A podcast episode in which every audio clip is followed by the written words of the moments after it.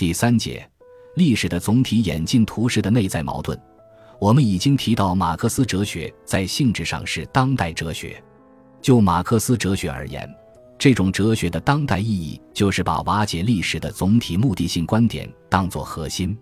事实上，我们前面对此观点已经有所讨论。然而，我们时代的状况已然使这个观点变得更为复杂。在这些情况下，人们自然要问：在马克思的著作中，历史总体目的性的观点变成了什么？而且，人们尤其要问：马克思主义作家以这种或那种装束表现出来的历史线性进步观点，实际上也必然展示某种总体性目的。这个观点是否能防止遮蔽作为马克思哲学之存在论新境遇，而去保证某种可能的真理？我们必须再一次回归时间这一主题。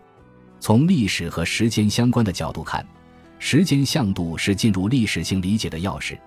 这个钥匙在马克思的著作中是存在的，但是后来在马克思主义哲学传统中消失了。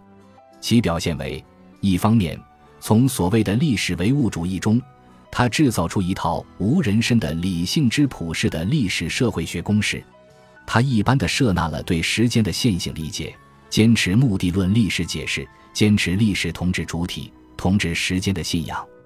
在生产方式矛盾运动中寻找历史变化的持续向上的进步因素，但是，另一方面，线性进步的历史，按照后现代主义者的理解，是一种吹牛皮者所从事的营生。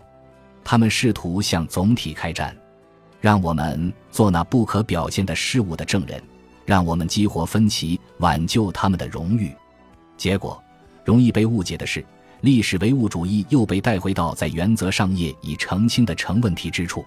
当然，对线性进步的历史观的批判早已有之，我们无需对后现代主义的话生搬硬套。